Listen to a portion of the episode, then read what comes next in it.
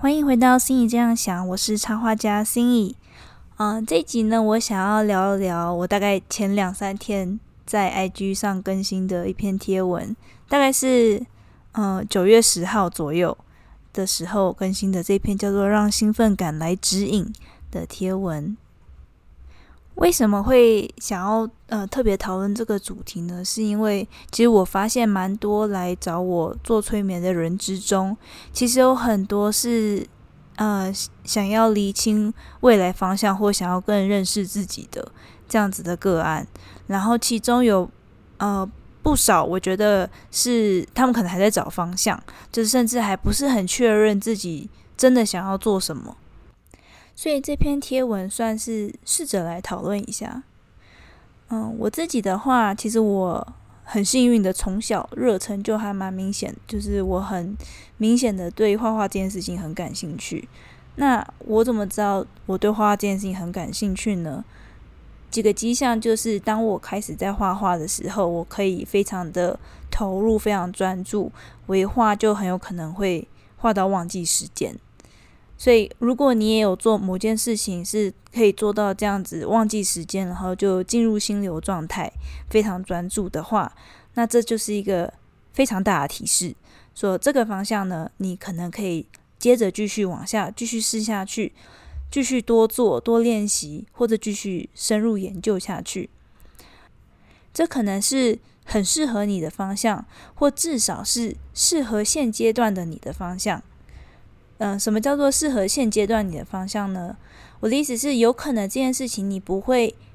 一直做下去，做到八十岁、九十岁，不会是可能一路做到头，就是你此生唯一热忱这样。但是，既然这件事情在此时此刻可以让你进入这样子非常忘我、非常专注，然后感到很兴奋，你可能这件事情可以。做很长的时间，但是依然感到很有精神、神采奕奕。即便最后这件事情不会是你要做一辈子的置业，好了，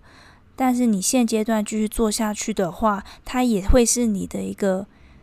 跳板，或者是你一个就是可能是敲门砖，你就用这块砖去打开另外一扇门。你可能要踩上这个跳板之后，你才能够看到下一步路，即便它是。一条转弯的路，好，你不踩上这个跳板，你也不会看见这条路。所以，随时无时不不管你是在一个什么样的状况之下，是什么样的事情可以让你如此投入，然后非常感到非常兴奋的想要一直做下去呢？你就去做，不管它是未来你就是要一直做下去的职业，或它有可能是个跳板。都好，就是在现阶段，你会对他这么的投入是有理由的。嗯，我刚刚想到，嗯，如果你是一个不太了解什么叫做这件事情做下去，但是我还是可以很有精神的这个状态的话，嗯，我刚想到一个例子，就是外内向的人跟外向的人差异是，如果你是外向的人的话，表示你跟人群在一起是可以为你充电的。所以你可能跟一群好朋友出去啊，然后玩了一整天之后，你会觉得哇，我好有精神，我被充饱了电，这种感觉。但如果你是内向的人的话，这种情况反而会让你觉得我能量耗尽，我好累，我好疲惫，我需要一些独处的时间来充电。可能是像这种感觉，就是这样的话，就是很明显的你的体感会有一个我被充电，或者是我能量耗尽的感觉，嗯。所以可以找一下，是否在你的生活中或你尝试的嗯各种活动中，有没有哪一种是你越做反而还越被充电的感觉？你觉得做很长时间，但是非常的满足这样子，而不是觉得能量耗尽，我觉得好疲惫。这样大家可能有比较好理解什么叫做嗯我会越做越兴奋，精神越来越好的这种体感。嗯，那我这篇贴文，当然另外一个比较重点就是有提到说，身体的感觉其实也是潜意识的语言之一。嗯，潜意识的语言当然还有很多，就是说潜意识是怎么丢讯息给你的。那也包含可能很常见的是忽然间出现的灵感或直觉、念头，或者是画面，就是图像化的这种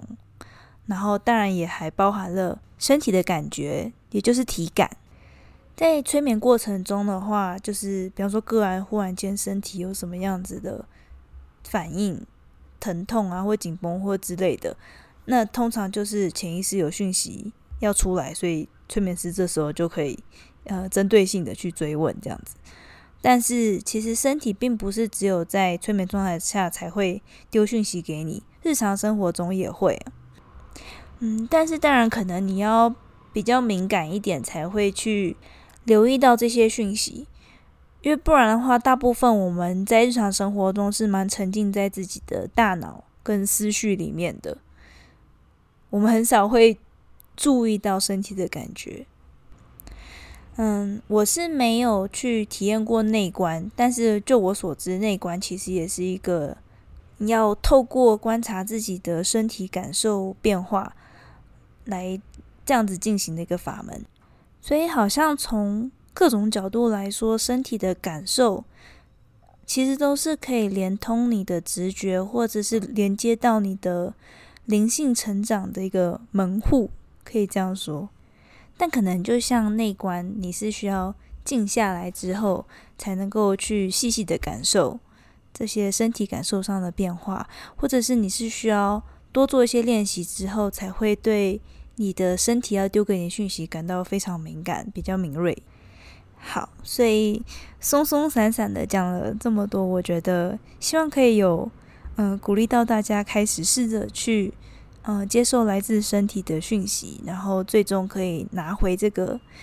可能你人生中最有用、最精准、最重要的这个指南针。